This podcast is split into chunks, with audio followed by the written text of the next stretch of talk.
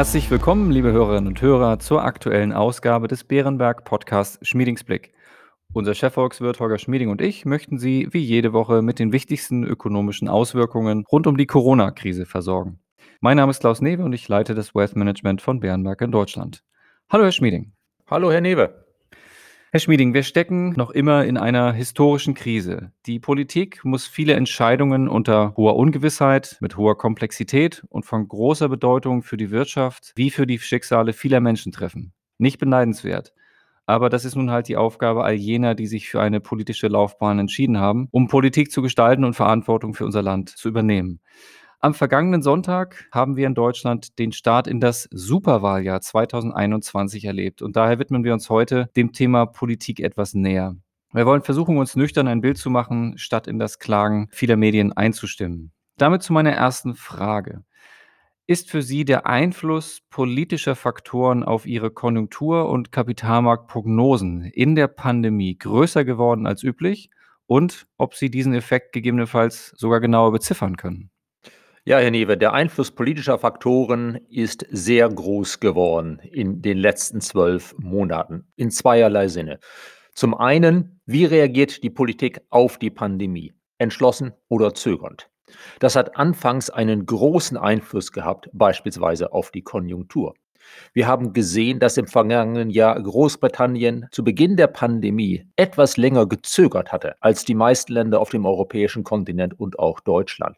Entsprechend ist die Konjunktur im vergangenen Jahr in Großbritannien deutlich schlechter gelaufen als auf dem Kontinent. Da hat das politische Zögern eine erhebliche Rolle gespielt. Die politische Reaktion auf die Pandemie ist immer noch sehr wichtig, aber sie ist nicht mehr ganz so wichtig, wie sie es vor knapp einem Jahr war. Denn wir sehen, dass sich mittlerweile die Wirtschaft, die Menschen etwas auf die Lockdowns, die Restriktionen eingestellt haben. Es gibt diese Click und Meet und ähnlichen Konzepte. Es gibt mehr davon. Das heißt, die politischen Entscheidungen, wird der Lockdown verlängert, wird er gelockert, wird er verschärft, sind immer noch sehr wichtig, aber sie sind für das Wirtschaftsgeschehen nicht mehr so prägend, wie das vor einem Jahr der Fall war. Zum Zweiten, bei der politischen Reaktion müssen wir auf die Fiskalpolitik schauen. Da gibt es ja riesige Pakete überall, die in den USA besonders groß ausgefallen sind und ausfallen.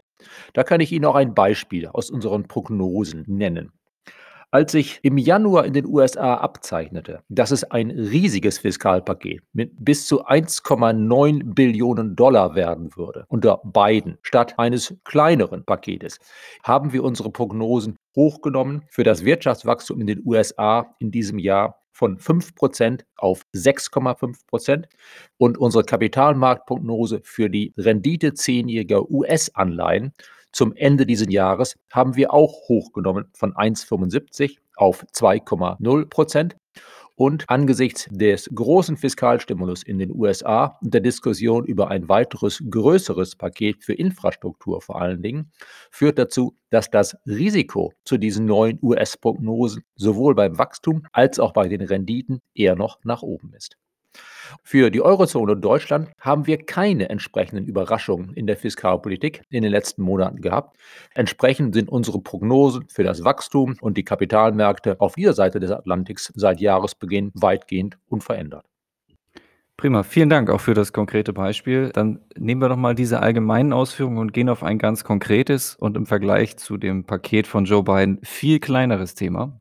Vielfach wurde in der Presse die Affäre um die Bereicherung zweier Politiker als Aufhänger für die Berichterstattung genutzt, um Beziehungen zwischen Wirtschaft und Politik kritisch zu beleuchten.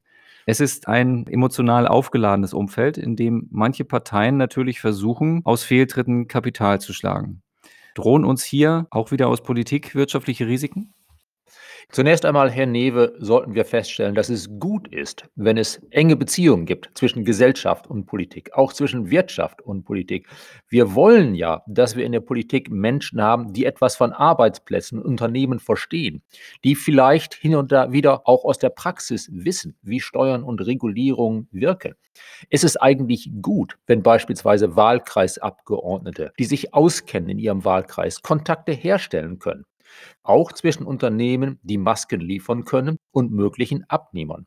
Insofern, Kontakte sind gut. Was natürlich erforderlich ist, ist erstens Transparenz bei solchen Kontakten und zweitens, dass unsere politischen Entscheidungsträger keine persönlichen Vorteile aus solchen Kontakten ziehen können. Wir müssen also hier klare Grenzen ziehen, aber die Grenzen sollten nicht so gezogen werden, dass es zu Lasten von Kontakten geht. Wir sollten Kontakte Gesellschaft zur Politik, Wirtschaft zur Politik nicht stigmatisieren. Dann könnte ein Mangel an solchen Kontakten sonst eher zu schlechteren wirtschaftspolitischen Entscheidungen führen. Und es könnte auch sein, dass der ein oder andere Kandidat aus der Wirtschaft für politische Posten eher abgeschreckt wird. Kurzfristig erwarte ich keine großen wirtschaftlichen Folgen aus der jetzigen Diskussion. Langfristig müssen wir abwarten, ob sich die Stimmung beispielsweise insgesamt etwas gegen wirtschaftsfreundliche Politik verschieben sollte. Es ist jetzt, sechs Monate vor der Bundestagswahl, ein bisschen früh darüber zu diskutieren, wie nachhaltig der aktuelle Effekt sein kann. Es gibt ja viele politische Parteien, die hier und da immer mal wieder eine kleine Affäre haben. Prima, vielen Dank. Da geben Sie mir gleich ein Stichwort Stimmung und Blick nach vorne. Das wollen wir jetzt tun. Denn nach den Landtagswahlen wird verstärkt auf mögliche Koalitionen nach der Bundestagswahl am 26. September geschaut und diese diskutiert. Hat sich Ihr Blick auf die möglichen Regierungskonstellationen nach der Wahl verändert? Zunächst einmal bei den beiden Landtagswahlen hat die CDU verloren. Gewonnen haben jeweils pragmatische Amtsinhaber, die als pragmatischer gelten und beliebter sind als ihre jeweilige Partei, die Grünen in Baden-Württemberg, die SPD in Rheinland-Pfalz. Eigentlich hätten wir ja im Bund auch so eine Konstellation. Eine Amtsinhaberin als Kanzlerin, die pragmatisch ist und beliebter ist als ihre eigene Partei. Der Unterschied ist, dass Merkel in diesem Herbst ja nicht wieder antritt. Auch das macht es schwer, von den Ergebnissen der Landtagswahlen auf die Bundestagswahl zu schließen. Insgesamt legen die Landtagswahlen den Schluss nahe, dass Wähler doch oftmals in der jetzigen Situation gerne auf Kontinuität setzen. Ob das der Union auch ohne Merkel zugutekommt, ist eine offene Frage. Jetzt zu den möglichen Konstellationen nach der Bundestagswahl. Wir haben in diesem Jahr bisher drei wesentliche Entwicklungen gesehen. Zum einen hat die CDU zumindest geklärt, wer an ihrer Spitze steht. Laschet statt Merz. Die Linkspartei ist weiter nach links gerückt mit einem klaren Bekenntnis für Putin und großer Skepsis gegenüber der NATO. Das macht sie als Koalitionspartner in einem rot-rot-grünen Bündnis schwieriger. Und wir haben jetzt die Landtagswahlen gehabt, die zu einer Diskussion geführt haben, vor allen Dingen über eine mögliche Ampelkoalition. Unsere Wahrscheinlichkeiten sind derzeit etwa 75 Prozent, dass wir nach der Bundestagswahl weiter eine unionsgeführte Regierung haben, 15 Prozent, dass es zu einer Ampel kommt und 10 Prozent, dass es doch zu Rot, Rot, Grün oder genauer Grün, Rot, Rot kommen könnte. Also bisher nach den Umfragen und unserer Einschätzung sieht es überwiegend noch so aus, dass die CDU, CSU die nächste Bundesregierung führen wird aber die Unsicherheit ist erheblich. Ja, da drängt sich mir natürlich die Nachfrage auf, wie würden Sie die denkbaren Bündnisse denn aus wirtschaftlicher Sicht bewerten? Es gibt natürlich in wirtschaftlichen Einzelfragen sehr viele Unterschiede zwischen den einzelnen Parteien und den einzelnen Bündnissen. In den Details der Energiewende beispielsweise, in den Details, wie man in der Automobilindustrie umsteuern soll, in vielen anderen Dingen. Aber aus gesamtwirtschaftlicher Sicht würde ich sagen, es gibt nur eine Konstellation, die mich dazu bringen würde, dass ich meine Prognosen für das Wachstum in den kommenden Jahren nennenswert revidieren müsste. Und das wäre die Konstellation Grün, Rot, Rot bei der ich befürchten würde, dass die relativ linke Basis, die wir vor allen Dingen auch bei den Grünen und der SPD haben, sich dann gegenüber den relativ pragmatischen Personen an der Spitze dieser Parteien zumindest als Kanzlerkandidat, ja auch an der Spitze der SPD, dass sich die relativ linke Basis eher durchsetzen würde und wir damit tatsächlich einen nennenswerten Linksschwenk in der Politik bekommen könnten. Das wird sich in vielen Fragen nur begrenzt auswirken. Der Bundesrat, in dem die Union ein Veto weiterhin hätte, würde manches verhindern. Aber bei Regulierung des Arbeitsmarktes, bei Regulierung vieler anderer Sektoren könnte es doch sein, dass unter Grün, Rot, Rot ein gewisser Linksschwenk auf Dauer die Qualität des Investitionsstandorts Deutschland belasten würde, dass auf Dauer das deutsche Trendwachstum und damit auch der Zuwachs an Arbeitsplätzen und Einkommensmöglichkeiten leiden würde. Diesem Restrisiko Grün, Rot, Rot messen wir eine Wahrscheinlichkeit eben von etwa 10 Prozent zu. Wir müssen das beobachten, aber es ist zurzeit nicht eine dominante Möglichkeit. Dann schauen wir jetzt mal politisch vergleichend auf Großbritannien.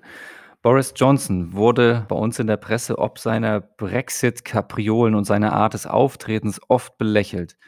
Aber nun erzielt das Land ein gutes Tempo beim Impfen und viel der Kritik scheint verstummt zu sein. Dahingegen der pro-europäische Guardian schrieb kürzlich über Merkel bzw. den schleppenden deutschen Impffortschritt. Ich zitiere, Mutti, wie kannst du deine Fans so enttäuschen? Damit zu meiner Frage. Wie abhängig ist die Politik derzeit eigentlich von der Qualität ihrer Verwaltung? Die Politik ist tatsächlich sehr abhängig von der Qualität der Verwaltung. Und wir sehen in Großbritannien, an der Spitze steht dort ein Mann, der wirklich vornehm ausgedrückt eine sehr schillernde Persönlichkeit ist. Aber die britische Verwaltung ist traditionell ausgesprochen gut, unabhängig vom politischen Spitzenpersonal. Und das zeigt sich auch jetzt. In Großbritannien wird das Impfen rasch umgesetzt. Es ist nicht nur, dass dort wesentlich mehr an Impfstoff zur Verfügung steht, aus Gründen, die man getrennt diskutieren müsste, wo auch Großbritannien, sagen wir es mal so, sich nicht immer auf die feine englische Art verhalten hat gegenüber seinen Nachbarn. Aber wir sehen auch, dass das reine Durchführen der Impfkampagne mit dem in dieser Hinsicht gut organisierten National Health Service, mit der Qualität der Verwaltung dort klappt, besser klappt als in Deutschland, als fast überall auf dem europäischen Kontinent. Und das macht sich auch bemerkbar in den Ergebnissen, in dem Sinn, dass in Großbritannien derzeit die Pandemie deutlich schneller abflaut als bei uns. Also die Verwaltung ist wichtig und wir sollten auch in Deutschland nach den Erfahrungen der Pandemie darüber nachdenken, wo man bei uns in der Verwaltung straffer, digitaler, besser werden kann, wo auch Kommunikationsprozesse und Entscheidungsprozesse zwischen Bund und Ländern vielleicht künftig beschleunigt werden können. Wunderbar, dann schauen wir zum Ende kurz auf die Politik der USA. Ich sah das Video von Joe Biden, in dem er 100 Millionen Impfungen und 100 Millionen Schecks für die nächsten zehn Tage zusagte. Bezahlt wird dies alles aus dem großen Fiskalprogramm, das der Kongress gerade mit knapper Mehrheit verabschiedet hat und das Sie ja vorhin auch in Bezug auf Ihre Prognosen schon erwähnt hatten. Daher zu meiner Frage, kann die Wirtschaft der USA eigentlich unter diesen Voraussetzungen schlecht laufen bei diesem Investitionsprogramm? Und gleich angeschlossen, welche Gefahren lauern vielleicht trotz des Impulses in den US-Märkten aus Ihrer Sicht? Die Voraussetzungen für die US-Wirtschaft sind in diesem Jahr derartig günstig. Es ist derzeit kaum vorstellbar, dass es dort schlecht läuft. Es ist eigentlich nur die Frage, läuft es heiß oder läuft es zu heiß in den USA? Nach dem Einbruch der Wirtschaftsleistung im vergangenen Jahr ist ja ein kräftiger Wachstumsschub in diesem Jahr richtig und normal.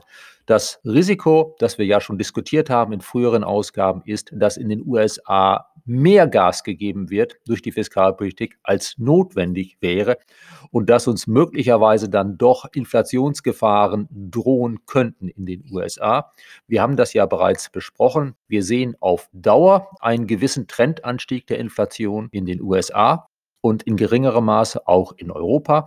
Wir sehen in diesem Jahr einige Sondereffekte, die die Inflation kurzfristig auch in den USA und Deutschland im Sommer auf drei Prozent treiben könnten. Wir erwarten, dass es dann wieder etwas zurückgeht und dass die Notenbanken deshalb nicht schnell darauf reagieren werden.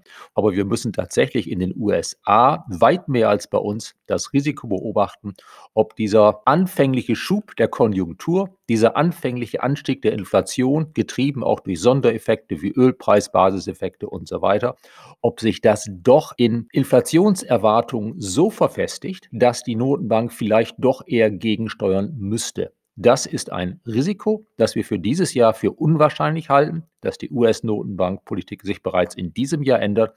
Aber beobachten müssen wir das an den Märkten schon. Damit sind wir am Ende der heutigen Folge. Lieber Herr Schmieding, ich danke Ihnen mal wieder sehr für Ihre Einschätzung. Gerne, Herr Newe. Liebe Hörerinnen und Hörer, vielen Dank für Ihr Interesse. Wir hoffen, es hat Ihnen erneut gefallen. Falls ja, empfehlen Sie uns gern weiter. Wenn Sie Fragen oder Anregungen haben, schreiben Sie uns gerne eine E-Mail an die bekannte Mailadresse schmiedingsblick.beerenberg.de. Bleiben Sie gesund und bis kommende Woche.